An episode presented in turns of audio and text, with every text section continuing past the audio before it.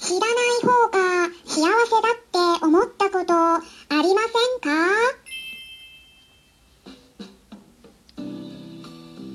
こんにちは。サラホリスティックアニマルクリニックのホリスティック獣医サラです。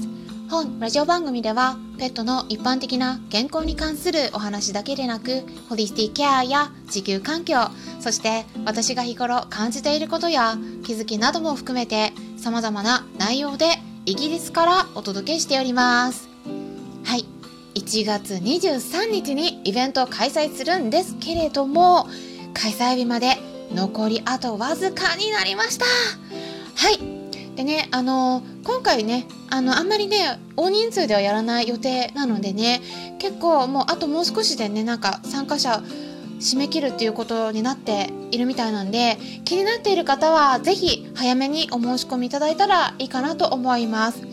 で具体的にお伝えしますと1月23日土曜日ですね。夜の8時からは Zoom にてそして夜の9時からはスタンレー FM にて音声のライブという形で無料のオンラインペットの健康相談会を開催するんですね。はい。で単純にライブを聞くっていうよりも個人的に質問できるチャンスになっておりますので、うん、ペットのことで何かね気になっていることとかがありましたら何でもいいので、えー、このねご機会にぜひご質問いただければと思います。はい、あの概要欄の方に、えー、URL 載せておきますのでねお申し込みの方そちらからあ見ていただければと思います。っていう感じでね最初告知をさせてもらったんですけれどもさて昨日はヒマラヤ祭りだったんですねただ私ね あの祭りが開催することが決まってから結構ね早い段階で収録を終えてしまってたんですね。あのでパパッと収録させたんでうんとねその後になって気づいたんですけどあヒマラヤ祭りに関する情報をちょっと入れてなかったなと思いましてなので今回簡単にねヒマラヤ祭りについてお話しできればと思うんですけれどもヒマラヤ祭りっていうのは今まで何回も行われてきた音声のイベントになっていまして今回が4回目だったんですね。で私の方はもう2回目からずっと参加させてもらってるんですけれども毎回同じテーマで同じ時間にそれぞれの音声のパーソナリティの方々が配信をしていく企画になっているんですけれども、うん、毎回ね回を追うごとに規模が大きくなっていまして今回なんと46組のチャンネルの方々が参加されたんですね。おとといと昨日と2日に分けて行いました。もうね、1日ではちょっと終わりきらないということで。で、テーマも今まで1つだったんですけど、2つに分けて、えー、1日目がヒマラヤを聞きたい人これから始めたい人へという内容のもので2日目が好きなコンテンツっていうテーマだったんですね。で私の方は2日目担当で昨日だったんですけどでそこでねあの聞いてくださった方もいらっしゃると思うんですが、まあ、おすすめのコンテンツということで、まあ、私の場合はいつもうん、配信をね聞いてくださっているのがペットを飼っている飼い主さんだったり動物好きな方だったりするので動物福祉に関するドキュメンタリー映画を紹介させてもらったんですね、えー、タイトルが「ブラックフィッシュ」っていう映画ですね。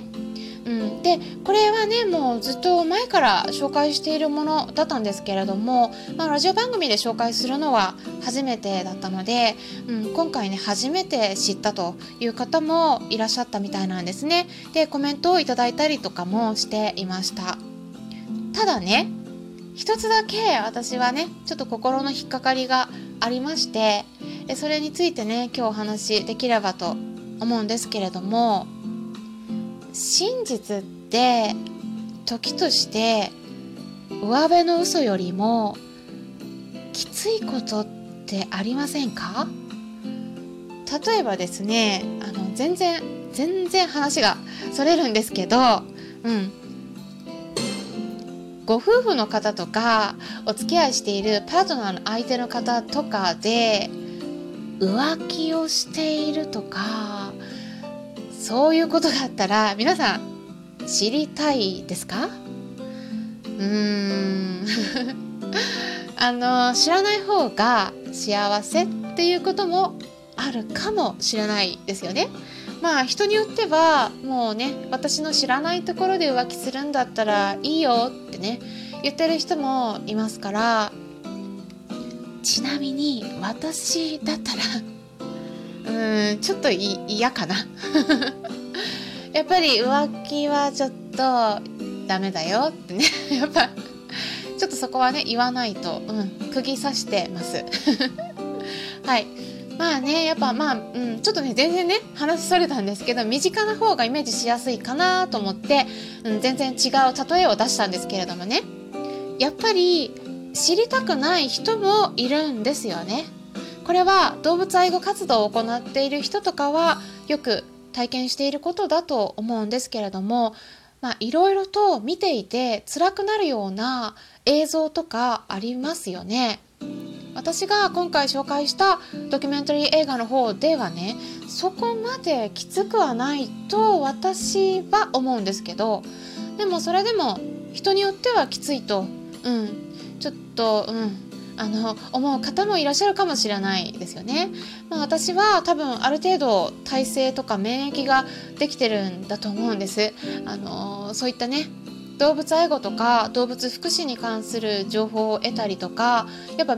情報得られないんでねあのでやっぱそうじゃないと支援したりとかそういう活動っていうのはねできないですよねだからうん本当にねもう熱心に活動されてる方はすごいなって私本当に心からね、うん、尊敬してるんですけどやっぱメンタルが強くないとねやっていけないんですよね。うん、で私の方でね日頃対応させてもらってるペットの飼い主さんの中でもそうやって動物の愛護活動保護活動とかに携わっている方もいらっしゃるんですけれどもやっぱりねその中でも心が病んでしまってる方もいるんですよね。それはねその人が弱いとかそうじゃなくてね私も多分そうなると思います。うんあの本当にやっぱみんなねみんな助けてあげたくなるんですよね。うん、特に例えば日本なんかだとその怪我した子猫を見つけたとしても行き場がないんですよね。うん、あの家でね買えればいいですけどやっぱねあの皆さんのお家の事情もあるでしょうし買えない場合もありますよね。うん、で里親を探したりとかじゃあその間にどこにねどこで世話をしていけるかってね保健所に連れてってしまうともう時間が限られてしまうんでねあの引き取り手がいなければ殺処分されてしまうんですよね。の殺処分。処分っていうね、うん、言葉もねすごく違和感をね感じるんですけど、まあ、そうやってたくさん助けてあげたいけれどもでも助けてあげるためには食事とかトイレとか首輪とかリードとかもこういろんな身の回りの日用品が必要ででそういったものを用意するにはお金が必要だし病気を抱えてたら治療のための費用もかかるし、うん、世話するには時間も必要なのでもう一人で助けられる動物の数にも限りがありますよね。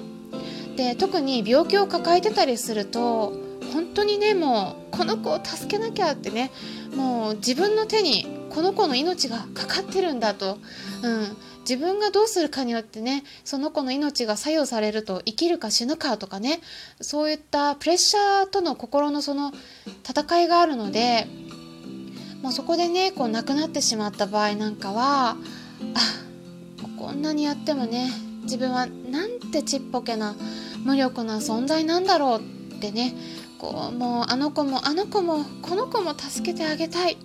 でも全然助けてあげられてないって思って自分で自分自身を追い込んでしまってる人が多いなって感じているんですね。だから現実とか真実っていうのは時として上辺の嘘よりもきついと毒になることもあるっていうふうに私は思っています。だからねあの本当は動物愛護とか動物福祉についてもっともっと皆さんに関心を持ってもらいたいしペットショップで売れ残った動物たちがどうなっていくのかとかね。あのやっぱり繁殖に使われてる、ね、利用されてるその動物たちっていうのがねどういう生活をしているのかとかもういろいろね